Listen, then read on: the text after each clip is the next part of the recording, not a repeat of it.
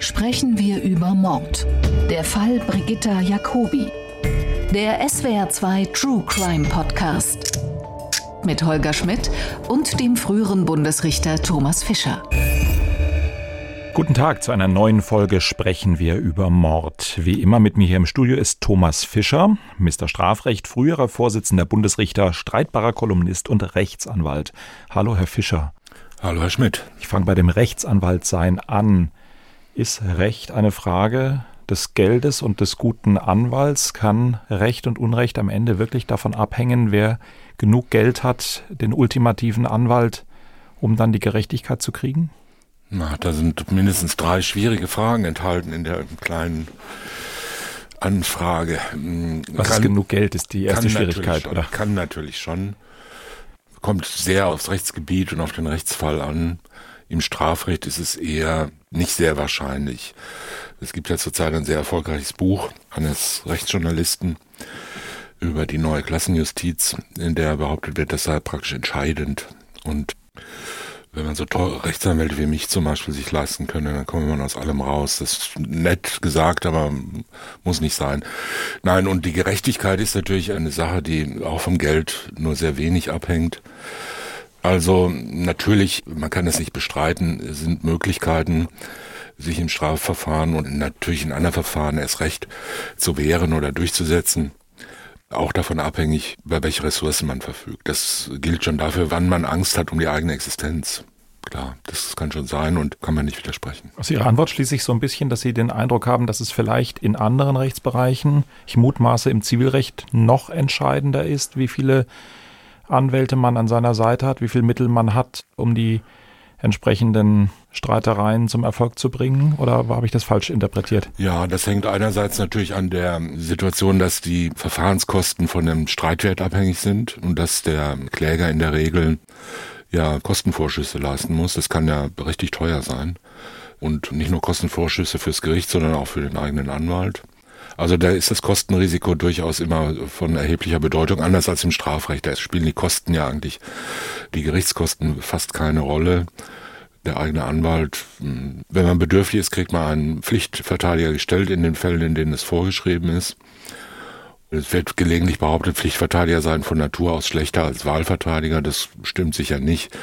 Andererseits muss man sagen, stimmt es irgendwie dann auch, wenn man nur Pflichtverteidigung in Anführungszeichen macht oder überwiegend Pflichtverteidigung, muss man viele Fälle annehmen, damit man einigermaßen über die Runden kommt finanziell, weil das ist nicht ganz einfach als freiberuflicher Rechtsanwalt. Und wenn man sehr viele Fälle hat, die kleine Fälle sind und immer nur geringe Einkünfte bieten, dann kann man natürlich dem Einzelfall jetzt nicht seine große Aufmerksamkeit widmen. In dem Fall über da steckt schon Ungerechtigkeit drin.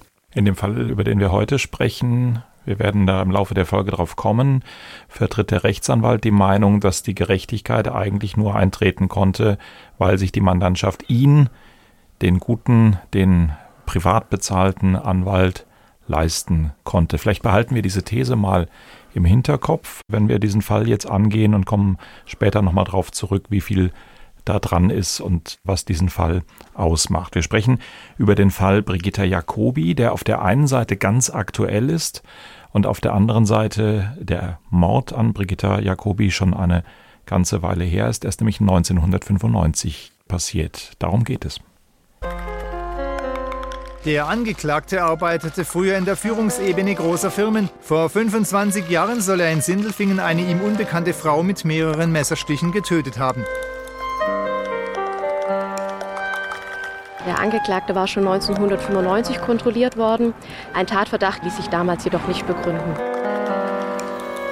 Er saß schon mal im Gefängnis wegen Mordes an einer Frau und wegen der versuchten Erpressung des Shell-Konzernes. Ohne die Initiative meiner Mandanten wäre dieses Verfahren mit Sicherheit nie wieder angefasst worden. Cold Cases werden regelmäßig überprüft.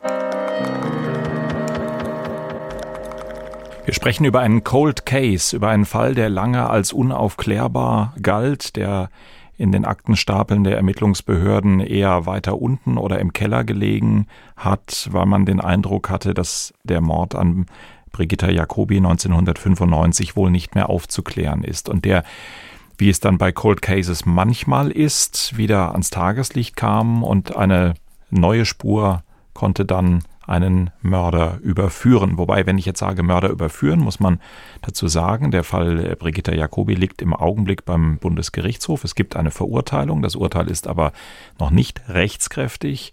Und streng genommen ist noch abzuwarten, was der Bundesgerichtshof über diesen Fall entscheidet, ob es einen Rechtsfehler gegeben haben mag. Was die Beweisführung in der Hauptverhandlung angeht, ist es allerdings so, dass es mir zumindest doch sehr naheliegend scheint, dass wir inzwischen den Mörder von Brigitta Jacobi kennen. Isabel de fasst uns den Fall noch einmal zusammen.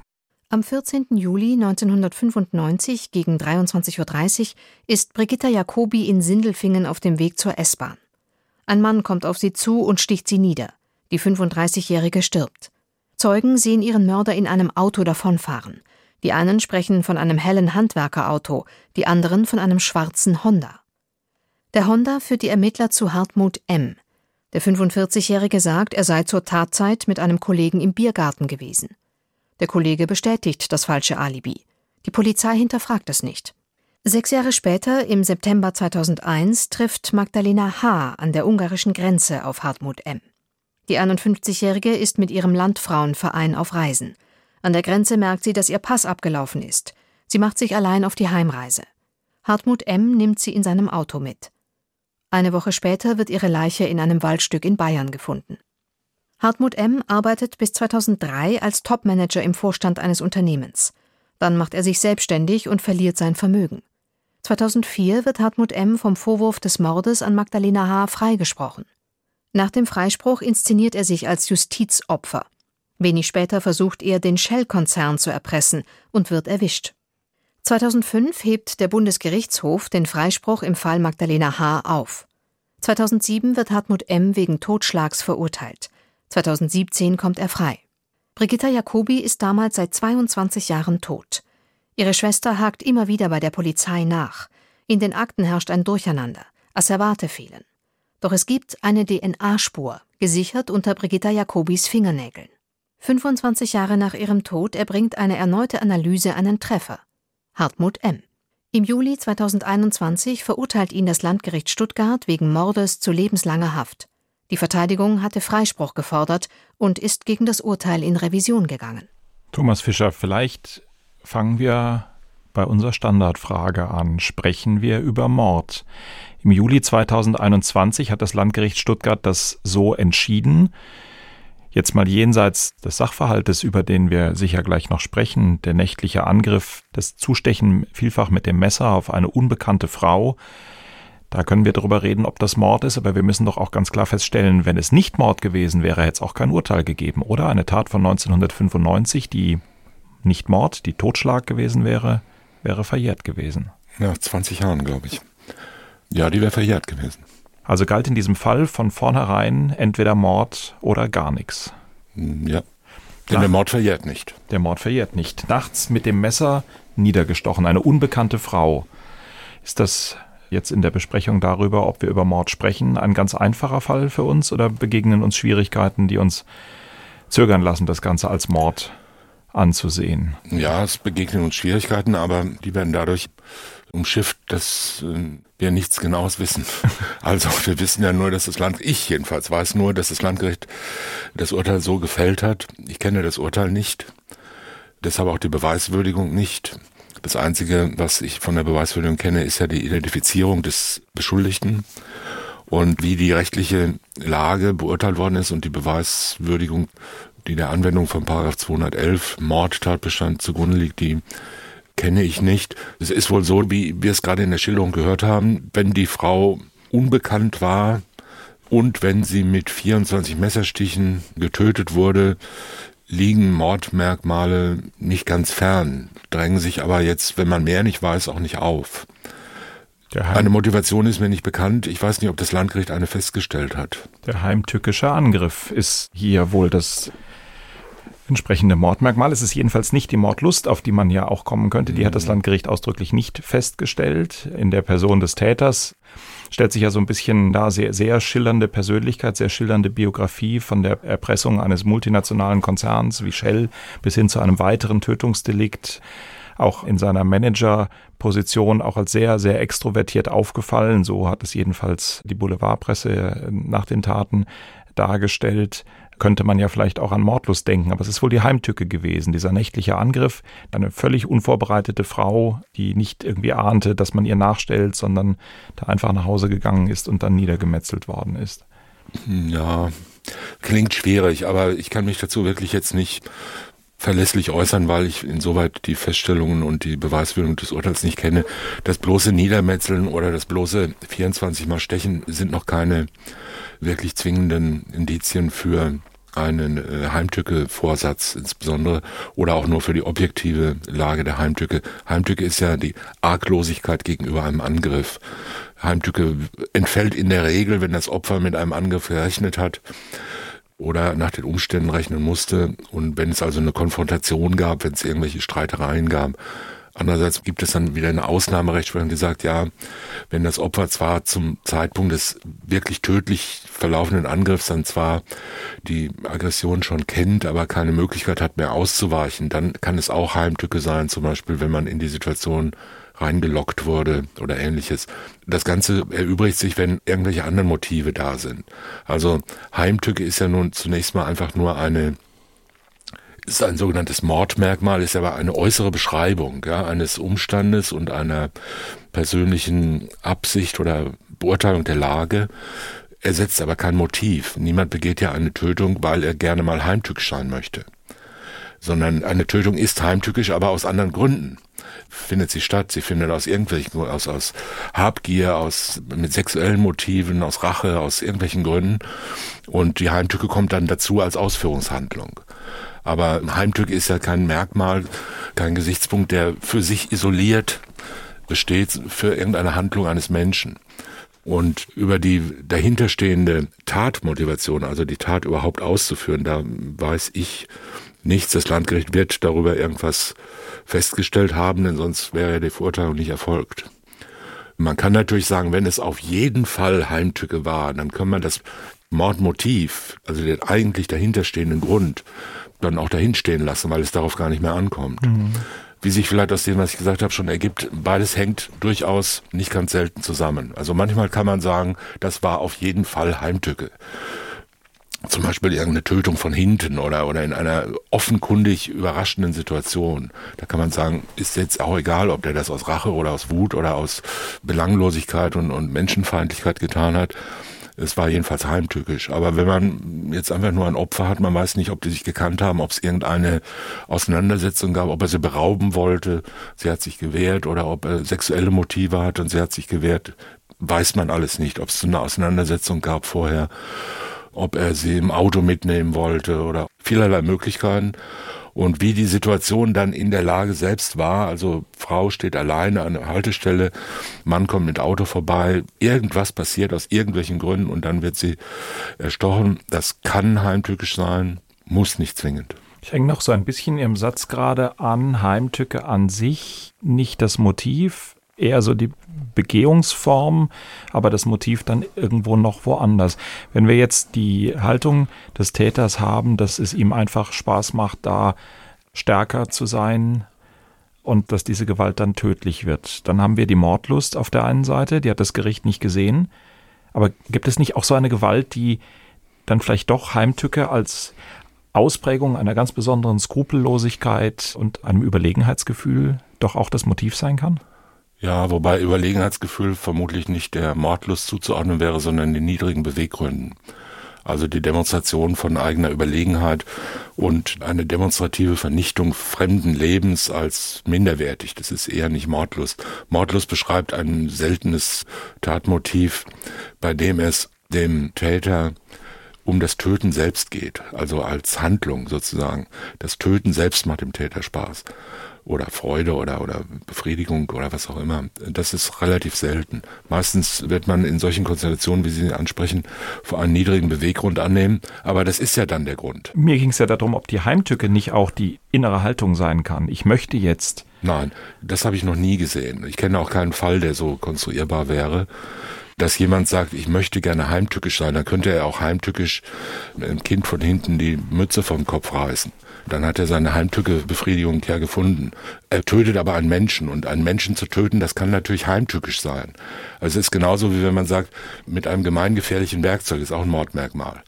Aber man wird ja nicht sagen, die Gemeingefährlichkeit ist das Motiv, einen Menschen zu töten, sondern das ist eine Ausführungsform. Man wirft eine Handgranate, man sprengt irgendwas in die Luft, man schießt mit Maschinenpistole. Aber das an sich ist kein hat ja keine motivatorische Verbindung zur Tötung eines Menschen. Mhm.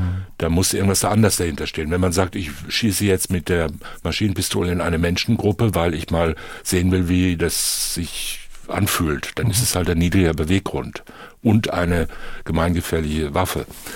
Aber Heimtücke als Ausführungsart ist ein sehr häufiges, sogar das häufigste Mordmerkmal, aber Heimtücke als Motiv ist mir noch nicht untergekommen. Jetzt haben wir gesagt, von außen betrachtet genau können wir es nicht sagen. Rechtskräftig ist es auch noch nicht. Spricht einiges für die Heimtücke, einiges für Mordmerkmale in dieser Situation. Nächtlicher Überfall mit dem Messer vielfach zugestochen. Wir haben aber auch gesagt, hätten wir kein Mordmerkmal, hätten wir eine Verjährung gehabt. Hand aufs Herz, wie gehen Strafkammern in diesem Grenzbereich an die Fälle dran, wenn man weiß, Verurteilung geht eigentlich nur mit dem Mord. Sucht man dann besonders intensiv oder ist das jetzt wieder journalistisches Spekulieren? Geht man genauso unerschrocken daran, wenn man weiß, gut, wenn ich nur zum Totschlag komme, ist es halt verjährt? Oder ist das nicht doch schon eine enorme Motivation zu sagen, wenn ich hier zum Strafausspruch kommen will, ich brauche das Mordmerkmal? Ja, ich weiß nicht genau, ob dieses entweder oder hm, sich wirklich so gleich rangig gegenübersteht. Es könnte sein, dass beides der Fall ist. Ich glaube, also wenn ich es mir so überlege, ich glaube, dass es ein Motiv ist. Denn äh, Richter, Staatsanwälte sind ja keine Rechenmaschinen, die jetzt nur vollkommen neutrales ausrechnen, sondern die haben auch ein so oder so ausgeprägtes Interesse an dem Fall. Das heißt, sie haben auch eine Vorstellung von Gerechtigkeit und dem, was sie da erreichen wollen. Also ich glaube, dass es ein Motiv ist. Ich glaube, dass man das unbedingt, wenn man in der Situation ist, erkennen muss. Also das würde, wie soll ich sagen, zum professionellen Bewusstsein dazugehören. Zur richterlichen Unabhängigkeit, die ja kein Privileg ist, sondern eine Pflicht. Dazu gehören, dass man sich das klar macht. Es ist schwierig, weil die Richter ja mit solchen Lagen, Interessen, Motiv, unbewussten Lagen mit sich allein sind. Bestenfalls im Kollegium, also in diesem Fall in der Kammer, darüber reden können, aber nach außen ist ja so nicht mitteilen können. Es gibt auch keine irgendwelche Institutionen, die man als Supervision bezeichnen könnte, die ja in diesem Bereich auch durchaus problematisch sind. Aber unabhängig davon, man muss sich das klar machen und man müsste darüber als Richter nachdenken, ob das irgendeinen Einfluss hat, ob man sich stärker bemüht zu sagen, im Zweifel bin ich eher contra reum statt pro reo. Hm. Wenn ich mir es aussuchen darf, dann nehme ich lieber die schlechtere Variante, weil da ist es nicht verjährt. Hm. Und das wäre natürlich falsch. Hm. Es wäre schlicht falsch. Äh, das wäre hm, ein Rechtsfehler. Und natürlich könnte man diesen Rechtsfehler nur schwer nachweisen.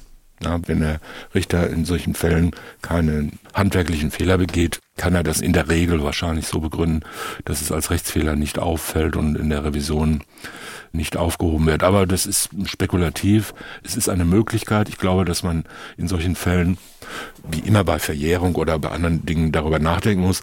Es ist aber natürlich auch nicht völlig unüblich, dass man Grenzfälle hat, sondern es ist ja gerade sehr Fast häufig. Die Regel, ja. ja, ist die Regel, dass man Grenzfälle hat. Nur ist es häufig so, dass man sagt, ist es jetzt schon ein besonders schwerer Fall oder nicht? Ist es eine gefährliche statt einer einfachen Körperverletzung? Und ist es Mord oder Totschlag bei nicht verjährten Taten? Dass das Schicksal des ganzen Verfahrens von so einer Frage abhängt, ist nicht ganz so häufig. Jetzt gibt es ja relativ viele Mordfälle, die erst nach einiger Zeit auftreten. Deswegen traue ich mich die Frage, Sie als Schwurgerichtsvorsitzender, hatten Sie solche Fälle, wo es wirklich dann auch in die Verjährung gegangen wäre, wenn man das Mordmerkmal nicht gefunden hätte oder umgekehrt, wo sie frei gesprochen haben, weil das Mordmerkmal nicht da war. Das ist nicht ausgeschlossen, aber ich kann mich nicht erinnern. Also jedenfalls nicht der Gewissenskampf, der sie viele Stunden lang am Elbufer auf und ab hat gehen lassen bei der Überlegung. Nein, ich kann mich an einen solchen Fall nicht erinnern. Über den Täter wissen wir auf der einen Seite, dass er ein erfolgreicher Manager gewesen ist, eine durchaus beachtliche Karriere hingelegt hat. Skrupellosigkeit, Risikofreude, Angstfreiheit, Narzissmus sind Zuschreibungen im Laufe des Prozesses für ihn gewesen. Wir wissen auch, dass er in einem anderen Tötungsdelikt mit einem Freispruch erstmal rausgekommen ist und dann erst nach einer Revision eine Strafe wegen Totschlags bekommen hat. Hier in dem Fall, über den wir heute sprechen, Brigitte Jacobi, hat es weit über 20 Jahre gedauert, bis er gefunden wurde. Können Sie da was Gemeinsames sehen? Ist das ein, ein Erfolgsmodell? Haben wir es mit einem objektiv besonders gerissenen, entschlossenen, erfolgreichen Menschen zu tun? Keine Ahnung. Weiß ich nicht. Also das wäre jetzt wirklich reine Spekulation. Dazu müsste man ja irgendeinen Zusammenhang sehen. Wenn er beide Taten so begangen hat, ist er natürlich gewaltbereit in bestimmten Situationen. Was das für Situationen waren, kann ich jetzt natürlich gar nicht beurteilen, weil ich die beiden Urteile nicht kenne. Wenn die Motivlagen, die Situationen sich ähneln, dann wird man sagen, okay, da ist eine Gemeinsamkeit, die sich dann natürlich auch psychisch irgendwie begründen lässt. Es ist aber genauso gut möglich, dass es zwei völlig unabhängig voneinander bestehende Motivlagen, Situationen, Entscheidungen waren. Das kann ich einfach nicht beurteilen. Aber es ist doch schon sehr auffällig zu sagen, ich werde in einem Schwurgerichtsverfahren freigesprochen vom Totschlag, stelle mich dann hin, beschwere mich noch, was für ein großes Unrecht mir geschehen ist und dann passieren in relativ kurzer Folge zwei Dinge. Erstens, mein Freispruch wird aufgehoben. Im Endeffekt werde ich verurteilt und zweitens parallel betätige ich mich als Erpresser eines multinationalen Konzerns. Also da würde ich schon von einer ganzen Menge krimineller Energie und einem doch ja wirklich sehr tatzentrierten Verhalten sprechen, oder? Ja, sagen wir so, die meisten Menschen, die mehrfach in Haft sind, sind da nicht zufällig. Also die Anzahl der Menschen, die aus reiner Schicksalsgründen mehrfach schwere Straftaten begehen, dürfte relativ gering sein. In der Regel gibt es irgendwelche Gründe, dass man da landet und dass man erwischt wird und dass man die Taten begeht und dass man verurteilt wird. Also das hängt schon irgendwie biografisch zusammen und auch mit den Persönlichkeiten.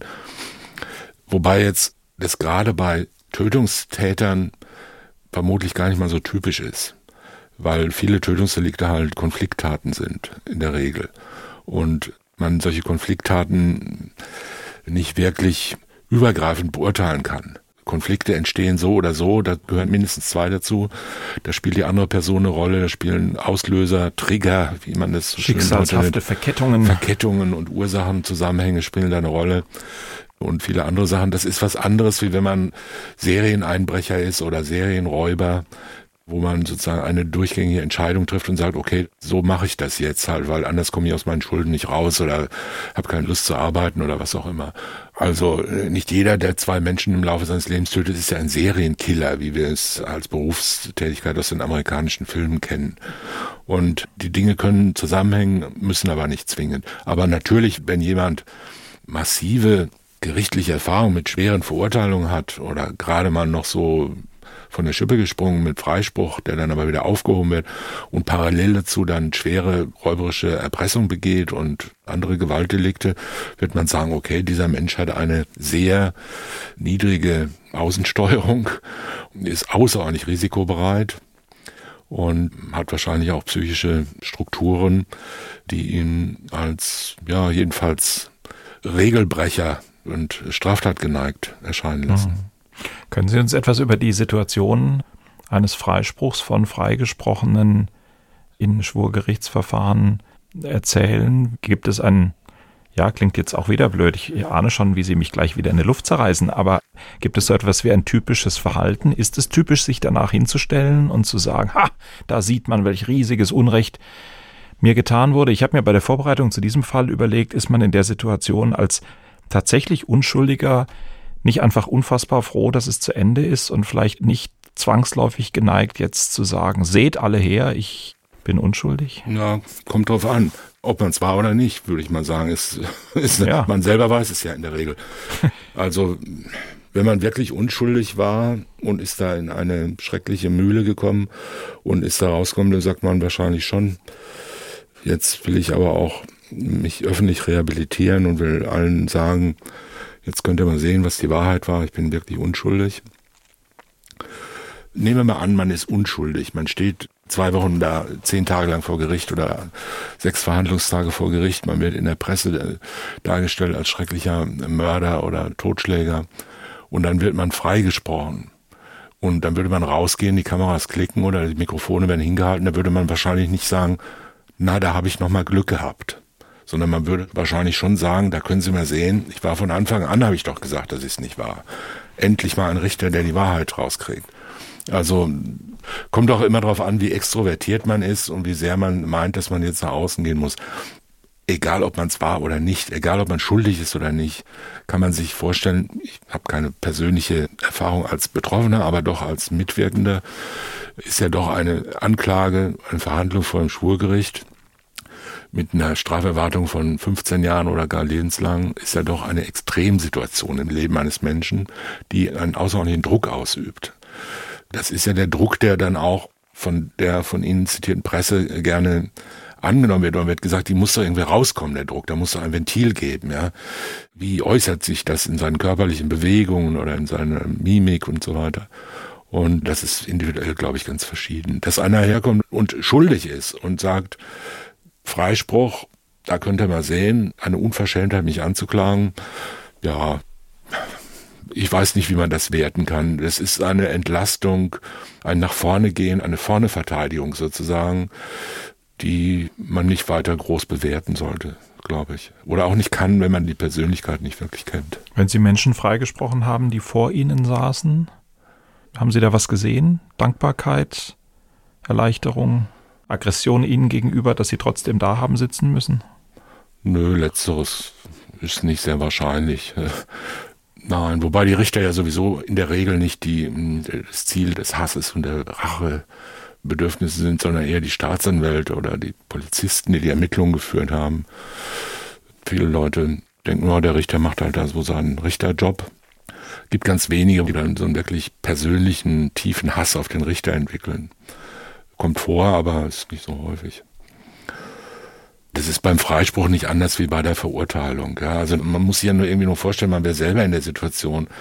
Oder man muss sich halt die vielen Filme angucken, die man darüber schon gesehen hat. Dann wird halt irgendwie sich umarmt und, und tief ausgeatmet und haben Gott, na, und der Schweiß abgetrocknet und hinten fällt die liebende Gattin in Ohnmacht oder die Freunde jubeln oder was da auch immer passiert, ja. Also große Erleichterung, alles, das Schicksal ist gerade nochmal vorbeigeschrammt der Blitz hat neben einem eingeschlagen. Das sind ja natürlich Momente, die dann auch in diese Situation der Urteilsverkündung wie in einem Traum ablaufen, glaube ich. Ja, es ist realisiert man ja erst hinterher. Da macht man jetzt keine fünf Sekunden mal einen kurzen Scan des Gesamtverfahrens und eine Beurteilung. Ja, also deshalb ist es ja, wenn man so jemanden dann genauso wie dem Verurteilt, wenn man dem da eine Minute nach dem Freispruch das Mikrofon unter die Nase hält, hat man eine gute Chance, fast ungefilterten Unsinn rauszukriegen. Und Sie als Vorsitzender, können Sie in der Situation das wahrnehmen, was da im Saal passiert, oder sind Sie darauf konzentriert, die mündlichen Gründe vorzutragen und sind eigentlich eher mit sich beschäftigt? Sagt Nein, das dann eher die Kammer? Mein Freispruch ist ja eine kurze und schmerzlose Sache, kurze Formel. Häufig sind ja auch Teilfreisprüche. Im Übrigen wird er freigesprochen. Nach zwei Seiten Verurteilungstenor kompliziertester Art. Einer natürlich, man nimmt das schon wahr, kriegt das mit. Denkt sich seinen Teil. Ja, denkt sich seinen Teil oder denkt schon an die mündliche Urteilsbegründung. Also als Richter erlebt man das nicht so dramatisch, wie es häufig unterstellt wird. Man ist ja als Richter da nicht in einem solchen Maße angespannt. Man kennt ja das Urteil schon, bevor man reinkommt, ja man hat es ja gerade stundenlang oder tagelang sogar beraten. Genau, wenn es gut läuft, sind sie der Einzige, der wissen, was gleich kommt. Ja, ja, ja so ist es. Und äh, man geht halt raus und verkündet, ja. Und ist alles schon abgehakt sozusagen. Die Emotionen sind schon eingeglättet. Bei den Ermittlungen im Fall Brigitta Jacobi Nur noch mal zur Verdeutlichung, den Freispruch, über den wir gerade gesprochen haben, das war ja der zweite Mord, den der Täter begangen hat, zeitlich nach der Ermordung von Brigitta Jacobi, aber in der Verurteilung, bevor er als der auch wahrscheinliche Mörder von Brigitta Jacobi festgestellt worden ist. Doch auch eben im Fall Jacobi ist er schon im Kreis der Verdächtigen gewesen. Es ist ihm aber gelungen, ein Alibi zu präsentieren, das falsch war, wie sich hinterher herausstellte, aber das die Polizei erstmal überzeugt hat. Das ist für mich bei der Vorbereitung auf den Fall so ein weiterer Eindruck gewesen, dass er subjektiv eigentlich immer wieder den Eindruck gehabt haben muss, er kommt mit den wirklich absonderlichsten Dingen durch, beziehungsweise mindestens erst wagemutig gewesen. Die Problematik, die wir in den ursprünglichen Ermittlungen in dem Fall sehen, ist, dass es zwar Zeugenaussagen gab, dass es auch Beobachtungen von dem Mordgeschehen gab, darunter durch zwei Soldaten der US Navy, die gesehen haben, dass da was nicht stimmt, die im Auto vorbeigefahren sind, gesehen haben, da streiten sich Leute, nochmal zurückgekommen sind, weil sie zueinander gesagt haben, das sah gefährlich aus, was ist denn da los, da müssen wir jetzt mal gucken und dann allerdings nur noch die sterbende Brigitta Jacobi vorgefunden haben. So engagiert diese beiden Soldaten gewesen sind, so wichtig sie dann am Ende des Verfahrens auch gewesen sind. Am Anfang haben sie eine Zeugenaussage gemacht darüber, was sie da gesehen haben. Da spielte eine Art Handwerkerauto eine Rolle, das sie beobachtet haben. Und das hat die Polizei, ich sage jetzt mal ganz, ganz böse, auf eine völlig falsche Spur gebracht. Und das hat letztlich auch dazu geführt, dass das Alibi und die Hinweise, die es auf den tatsächlichen Täter gab, erstmal als gar nicht so relevant angesehen wurde, weil man immer noch diesen Eindruck hatte, man sucht dieses Handwerkerauto. Also eigentlich total gute Zeugen in dem Sinne, sie sind aufmerksam gewesen, dass da was passiert, sie haben versucht zu helfen und dann so eine Beobachtung, die die Ermittler in eine völlig falsche Richtung schickt. Ist das das Schicksal der subjektiven Erinnerungen von Menschen und einmal mehr ein Zeichen dafür, wie schwierig Zeugenaussagen im Strafverfahren sind, im Guten wie im Bösen? Ja, das ist es. Ist aber auch nicht seltsam, ist auch nicht sehr verwunderlich. Also passiert. Zeugenerinnerungen persönliche Erinnerungen sind unzuverlässig und von vielerlei Dingen abhängig, können sehr präzise sein. Man kann aber nicht von außen wirklich erkennen, schon gar nicht leicht erkennen, ob sie präzise sind. Das hat wenig mit dem Aussageverhalten zu tun. Also diese üblichen Formeln, die man dann äh, häufig auch in Urteilen liest, er hat es mit großer Entschiedenheit bestätigt oder so ähnliches Zeug. Das ist völlig belanglos. Ja. Man kann ja auch Sachen, über die man sich ganz sicher ehrt, entschieden, irren. entschieden bestätigen bzw. verleugnen und das ändert ja nichts an der Wahrhaftigkeit. Oder viele andere Dinge. Ja. Sie hat es weinend nochmal wiederholt oder so ein Zeug. Er dachte erkennbar angestrengt nach. Es gibt da unglaubliche Methoden, wie Gerichte in der Beweiswürdigung sich ihre eigene Überzeugung formal versuchen herzuleiten. Ja? Und am Schluss steht dann, aus all diesen Gründen ist dieses Gericht absolut sicher davon überzeugt. Je mehr absolut und ganz sicher und ganz, ganz sicher und überzeugter das ist, desto mehr hat man, wenn man es dann als Revisionsrichter liest, den Eindruck, oh, da muss aber einer sich richtig anstrengen, damit er überzeugt ist. Gut, also das ist halt so. Und das gilt zum Beispiel in Extremsituationen, wenn was ganz Außergewöhnliches passiert, wenn die Aufmerksamkeit stark auf einen Punkt fixiert ist, kann es sein, dass man alles sehr klar und sehr deutlich und sehr einprägsam wahrnimmt. Es kann aber auch genau das Gegenteil eintreten. Wenn Sie eine ganz, ganz spannende Szene sich aus dem letzten Kriminalfilm überlegen, wo der Mörder reinschleicht und, und durch die dunkle Tür kommt ein Schatten und die Waffe blinkt in der Dunkelheit des Mondscheins und das Opfer liegt schlafend da und ist eine wunderschöne, unschuldige Fee und jetzt blitzt das Messer und Sie sind so richtig aufgeregt und erinnern sich an den Film sehr gut. Und da können Sie trotzdem nicht die Spur sagen, was auf dem Bild war, was hinten auf dem Schrank stand. Ja, und der eine sagt, das war das Bild von zwei jungen Männern und der andere sagt, das war das Bild eines Pudels. Egal. Das heißt, man konzentriert sich sehr stark und ist extrem aufmerksam gegenüber einem Handlungsablauf, konstruiert natürlich Ursachen und Wirkungen dazu, die alle mitgedacht werden. Und in der Erinnerung, je länger sie weg ist, desto mehr werden solche Ausfüllungen von Lücken zur Wirklichkeit selbst. Niemand sagt, plötzlich erschien ein Auto. Ja, das kann man nicht ernsthaft sagen, weil man weiß ja, der Mensch ist ja nicht dumm in der Regel und das heißt, er weiß, Autos werden nicht irgendwo hingebeamt, sondern sie kommen gefahren. Also wird man sagen, woher kam das Auto gefahren? Also wird man sagen, plötzlich kam ganz schnell ein Auto angefahren. Ja, man braucht ganz lange und viel Erfahrung, um rauszukriegen, dass dieser Zeuge überhaupt nicht gesehen hat, wie ein Auto fuhr. Der hat es nur da stehen sehen. Trotzdem wird er sagen, ich schwöre, dass es ganz schnell angefahren kam. Mhm. Weil sonst hätte ich es ja, plötzlich in seiner Wahrnehmung. Weil es plötzlich da war. Und man kann da tausend Beispiele bringen. Also das ist nicht ungewöhnlich. Die beiden Soldaten waren halt unmittelbare Zeugen. Sie haben Brigitta Jacobi sterben sehen. Sie haben die Tat gesehen. Sie waren deswegen für die Polizei natürlich eminent wichtig. Und die sprachen von einem hellen Handwerkerauto.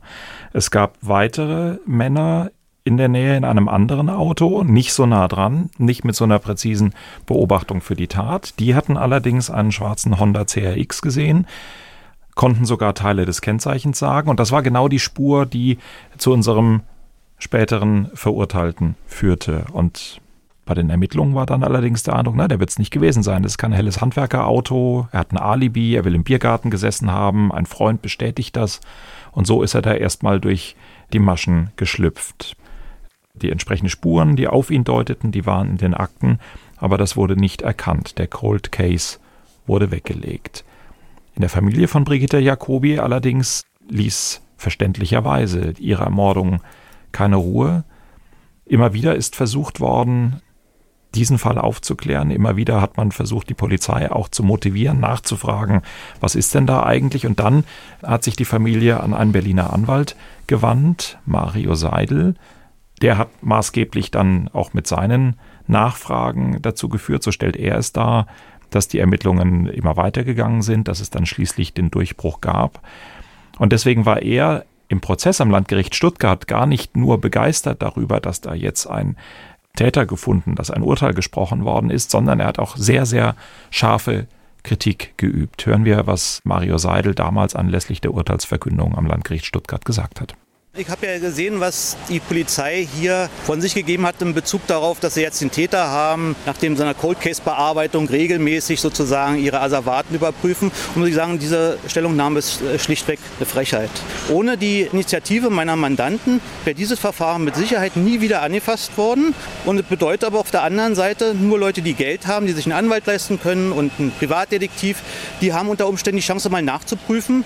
Sozusagen diese Initiative hat dazu geführt, dass die äh, Polizei fest festgestellt hat, oh, wir sollten vielleicht mal was machen. Wo ist denn eigentlich die Akte? Wo sind die Asservaten? Und wie gesagt, ich kann mit Sicherheit sagen, es gibt die Akte her, dass nie jemand etwas gemacht hätte, wenn wir nicht nachgefragt hätten. Man hat mich auch zwei Jahre hingehalten mit der Akteneinsicht harte Worte. Jetzt muss man, glaube ich, ehrlicherweise sagen, dass das Bearbeiten von Cold Cases, von weggelegten, noch nicht verjährten, weil Mord ja sowieso nicht verjährt, aber auch bei ungeklärten Tötungsdelikten, dass das eigentlich eine polizeiliche und staatsanwaltschaftliche Routine ist, die Fälle immer mal wieder hochzuholen, immer mal wieder zu gucken, haben wir neue Ermittlungsmethoden. Und trotzdem würde ich sagen, geben wir hier dem Rechtsanwalt auch ein bisschen Vorschussvertrauen und sagen, er sagt, es hat sich aus den Akten ergeben. Sein massiver Eindruck ist, nur der Intervention der Familie ist zu verdanken, dass da wieder einigermaßen Fahrt reingekommen ist. Es gibt weitere Strafverfahren, in denen das die Angehörigen für sich in Anspruch nehmen. Ich frage nochmal mit Blick auf meine Frage zum Anfang, ist es eine Frage der eigenen Möglichkeiten, des eigenen Engagements, dann letztlich Gerechtigkeit zu kriegen in den ungeklärten Fällen? Es kommt auf den Fall an. Also ich kann das jetzt auch schwer beurteilen, was der Rechtsanwalt da sagt. Klappern gehört zum Handwerk wenn eine rechtsanwaltliche Tätigkeit erfolgreich war, wird man sinnvollerweise immer sagen, gut, dass ich das gemacht habe.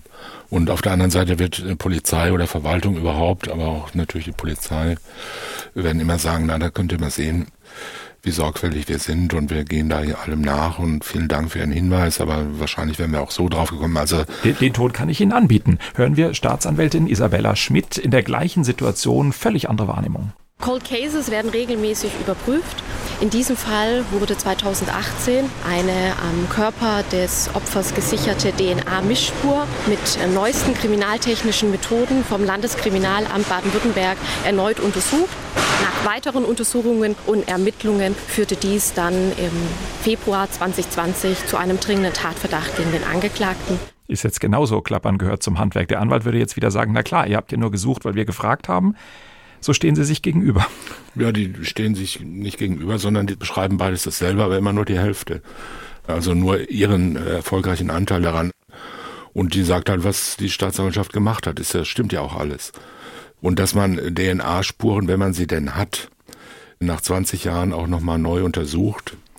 Liegt natürlich nahe. Also es liegt jedenfalls näher, als in den Keller zu gehen vom LKA oder von der örtlichen Polizei und dort mal äh, sich die alte löcherige Hose eines Falles aus dem Jahr 1990 nochmal anzugucken mit drei blutigen Messereinstichen drin, ja, weil da gibt's ja nichts Neues zu untersuchen. Ja. Und wenn man aber sagt, das Einzige, was nicht richtig ausgewertet wurde, war eine DNA-Spur oder wir haben noch irgendwelches Material und jetzt gibt's neue Methoden, da kann man natürlich sagen, okay, jetzt schauen wir mal, so eine allgemeine Dienstanweisung, alle Fälle, in denen noch DNA-Spuren da sind, die nach der Methode nicht ausgewertet wurden, schauen wir nochmal an. Und gleichzeitig kann ein Anwalt, der äh, in diesem Fall der Hinterbliebenen, kann natürlich alle einmal im Jahr dahinschreiben und sagen, ja, was ist denn nun, wollt ihr nicht mal noch was machen? Ich weiß nicht, ob der Anwalt selbst jetzt vorgeschlagen hat, diese DNA-Spur zu untersuchen oder auch nicht, dann weiß ich nicht. Vielleicht hat er auch nur gesagt, frag doch nochmal in den Biergarten oder weiß man ja nicht. Also beides stimmt dass man nur, wenn man einen Privatdetektiv hat, zur Gerechtigkeit kommen kann, scheint mir doch eher aus amerikanischen Serien zu stammen oder inzwischen nein, auch aus deutschen, aus deutschen. Serien. Aus nicht Deutsch. inzwischen. Ja, nein, nein, nein, nein. Also ich denke doch sofort an Günter Strack, also besser gesagt an Herrn Rechts. Ach, den Matula. Äh, und an der Privatdetektiv heißt Matula. Das ist Herr dann Matula, ja immer der, ja, natürlich gut. Der kriegt natürlich alles Klaus raus. Theo Gärtner Ja, und ja. Günter Strack. Äh, Sie müssen mir allerdings helfen mit der Frage, wie der Rechtsanwalt denn hieß. Da bin ich doch jetzt glatt gerade blank. Matula und ja, das- gibt's denn das? Der Rechtsanwalt, der inzwischen zum Staatsanwalt, glaube ich, geworden ist. Günter Strack hat sich dann ja zur Ruhe gesetzt der und verschiedene, ja, ja. verschiedene andere kamen nach. Ich frage unseren Regisseur, Georg, hast du einen Namen für uns? Ja, Dr. Renz, vielen Dank. Also, Dr. Renz. ja. Dr. Renz und Matula. Also jedenfalls, es gibt viele Privatdetektive, die nicht nur die Unschuld des Unschuldigen, sondern auch immer gleichzeitig die Schuld des Schuldigen herausfinden. Das ist auch die Hauptaufgabe vieler Strafverteidiger im Fernsehen, die dann vor Gericht noch den wahren Schuldigen auf den Zuschauerrängen enthüllen. Aber gut, ist ja egal, dass man nur durch Privatdetektive die Wahrheit rauskriegen kann, stimmt natürlich allenfalls mal durch Zufall. Und ist keine Regel, wo man jetzt sagen kann, nur wer viel Geld hat und sich mich leisten kann, dem wird Gerechtigkeit zuteil werden. Bei den DNA-Spuren vielleicht kurz noch einfach die Erläuterung, worum es da ging. Die ist schon einem, bei früheren Ermittlungen ausgewertet worden und da geht es ja immer um Merkmale innerhalb der menschlichen DNA, bei denen man nach Übereinstimmungen schaut. Und zum Zeitpunkt der ersten Untersuchung hatte man da nur, ich glaube, acht Merkmale ermittelt. Später war es dann technisch möglich, 14 oder 16 Merkmale zu ermitteln.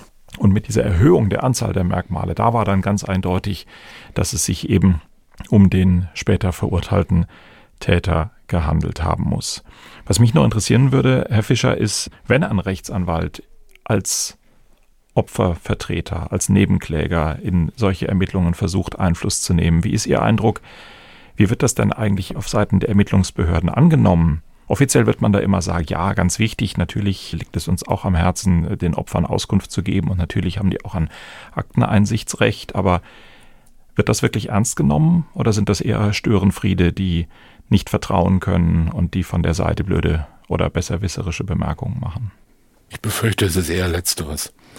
Das zeichnet aber nicht nur Staatsanwaltschaften und Kriminalpolizei aus, sondern viele Behörden und auch private Bürokratien. So eine Bürokratie neigt immer dazu zu sagen, wir machen keine Fehler. Und wenn wir Fehler machen, dann kriegen wir das selber raus. Wenn von außen jemand kommt, der sich dann in den Einzelheiten des Verwaltungsablaufs und der Bürokratie und der Vorgänge nicht auskennt, sondern sagt, ja, da muss halt einfach mal sozusagen der gordische Knoten durchgehauen werden, da muss einer nur mal wirklich wollen, dem wird man gleich sagen, ja, Moment mal, ne, wir haben 300 Fälle, nicht nur einen, wirklich wollen geht hier nicht, ne, man muss das schon systematisch machen und, und so weiter. Also es gibt ja viele Argumente und in der Regel wird jemand, der da mehr als dreimal oder zweimal da vorstellig wird, wird in der Regel eher als Querulant. als störend, ja, querulant ist natürlich schon ein harter Ausdruck, aber wird doch eher als lästig empfunden werden. Ja, also als, naja, was will der schon wieder? Und, und jetzt haben wir schon siebenmal vorgetragen und äh, da ist doch nichts dran. Man kann vielleicht zu dem späten DNA-Abgleich nochmal eins ergänzen. Das ist ja mit diesen DNA-Allelen, die da untersucht werden, wie mit den Lottozahlen. Ja? Also die Wahrscheinlichkeit steigt nicht einfach nur summarisch, sondern die steigt ja exponentiell an. Und wenn Sie acht Merkmale untersuchen, haben Sie nicht einfach nur hm, 50 Prozent der Wahrscheinlichkeit von 16 Merkmalen, sondern unendlich viel mehr oder weniger, je nach aus welcher Blickrichtung man sieht. Das heißt, die Möglichkeit jetzt also, dass in einer Vielzahl von Allelen abzugleichen, führt dazu, dass man extrem hohe statistische Wahrscheinlichkeiten erreichen kann. Und im Gegensatz zu 1995 beispielsweise hat sich auch die Rechtsprechung im Zuge der Weiterentwicklung dieser technischen Untersuchungsmöglichkeiten geändert. Früher hat man gesagt, eine DNA-Spur ist ein wichtiges Indiz, aber es kann in der Regel nicht das einzige Beweismittel sein.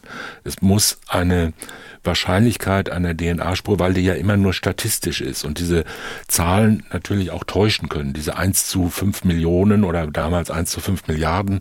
Heute hat man ja Billionen 1 zu Quadrilliarden. Ja. Das alles ist ein bisschen, das stimmt zwar auf der einen Seite, hat aber dann auch so seine Lücken und Tücken mathematisch und wenn man es umgekehrt rechnet, stellt sich dann raus, dass letzten Endes dann doch irgendwie vier Leute in Deutschland in Betracht kommen oder so. Und da hat man gesagt, man muss mindestens ein weiteres Indiz haben. Und wenn Sie sonst nur jemanden haben, der sagt, er hat so ein Auto, dann ist es halt wirklich relativ wenig. Und wenn der dann noch sagt, das Auto habe ich zwar, aber hier ist ja ein wasserdichtes Alibi, dann ist halt das mit dem Auto widerlegt. Und dann haben sie nichts anderes. Und heute ist es so, dass der BGH eher dazu entschieden hat, dass auch eine Beweiswürdigung, die sich nur auf eine DNA-Analyse stützt, tragfähig ist. Wobei das in dem Fall gar nicht nötig war, denn auch das Alibi platzte bei genauerer Betrachtung. Brigitte Jacobi starb gegen 23.30 Uhr. Der Biergarten, in dem der Täter gesessen haben wollte, hatte da bereits zu. Das war der Fall Brigitta Jacobi. Fürs Erste, Thomas Fischer, wir kommen gegebenenfalls darauf zurück, wenn der BGH etwas Bemerkenswertes in der Revision entscheidet, wäre mein Vorschlag. Ansonsten sehen wir ihn als besprochen an, oder? Ja, vielleicht mit der kleinen Erwähnung, das wäre ein Freispruch vom Mordvorwurf ergangen. Man seit Herbst letzten Jahres eine neue Regelung im Paragraph 362 StPO eingeführt hat, die eine nachträgliche Wiederaufnahme auch zu Ungunsten bei Auftreten neuer Beweismittel für möglich hält, wenn es sich um eine Straftat mit lebenslanger Freiheitsstrafe handelt. Eine umstrittene, eine spannende Vorschrift. Also das wäre dann auf jeden Fall ein Grund, auf den Fall nochmal zu sprechen zu kommen. Ich sage Ihnen jedenfalls Danke für die heutige Besprechung dieses Falls und ich sage Danke an Georg Brandl und Sophia Hoog auf der anderen Seite der Scheibe. Außerdem an Walter Filz, Monika Kursave, Sonja Hase, Wilm Hüffer, Marie-Claire Schneider und ich danke allen, die mitgeholfen haben, auch wenn ihr Arbeitgeber oder der Mandant möglicherweise dagegen gewesen wäre, wenn er es denn wüsste. Unsere E-Mail-Adresse lautet mord.swr2.de, wenn Sie Feedback oder Fälle für uns haben. Und auf Wiederhören sagt Holger Schmidt. Sprechen wir über Mord. Sie hörten einen Podcast von SWR2. Das komplette Podcast-Angebot auf swr2.de. SWR2 Kultur neu entdecken.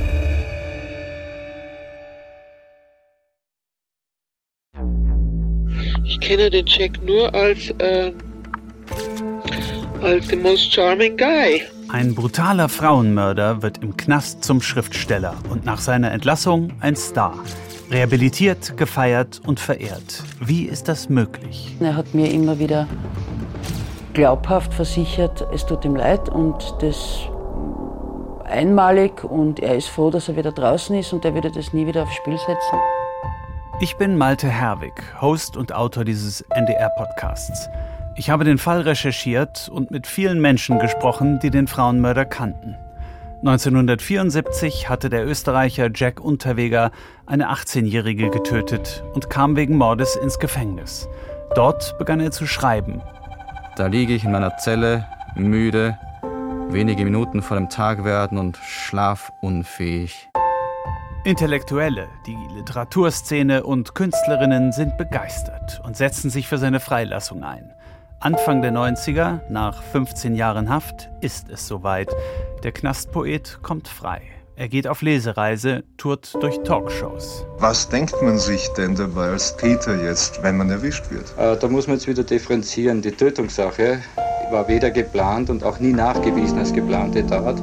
Jack Unterweger verführt vor allem Frauen. Was? Der hat eine umgebracht? Und das hat sich eigentlich sehr, sehr durchgezogen, dass viele Frauen so reagiert haben. Unterweger gilt als Paradebeispiel erfolgreicher Resozialisierung. Doch die Wahrheit ist, Der Mörder ist zwar im Knast zum Schriftsteller geworden, aber ein Mörder geblieben. Das Perverse war natürlich, dass er mit der Polizei zu spielen begonnen hat. Ne? In diesem NDR-Podcast geht es um Selbstinszenierung, um Liebe und Unterwerfung, die Macht der Verführung und die Kunst der Täuschung. Und die Frage, wie gelangte Jack Unterweger ins schützende Rampenlicht?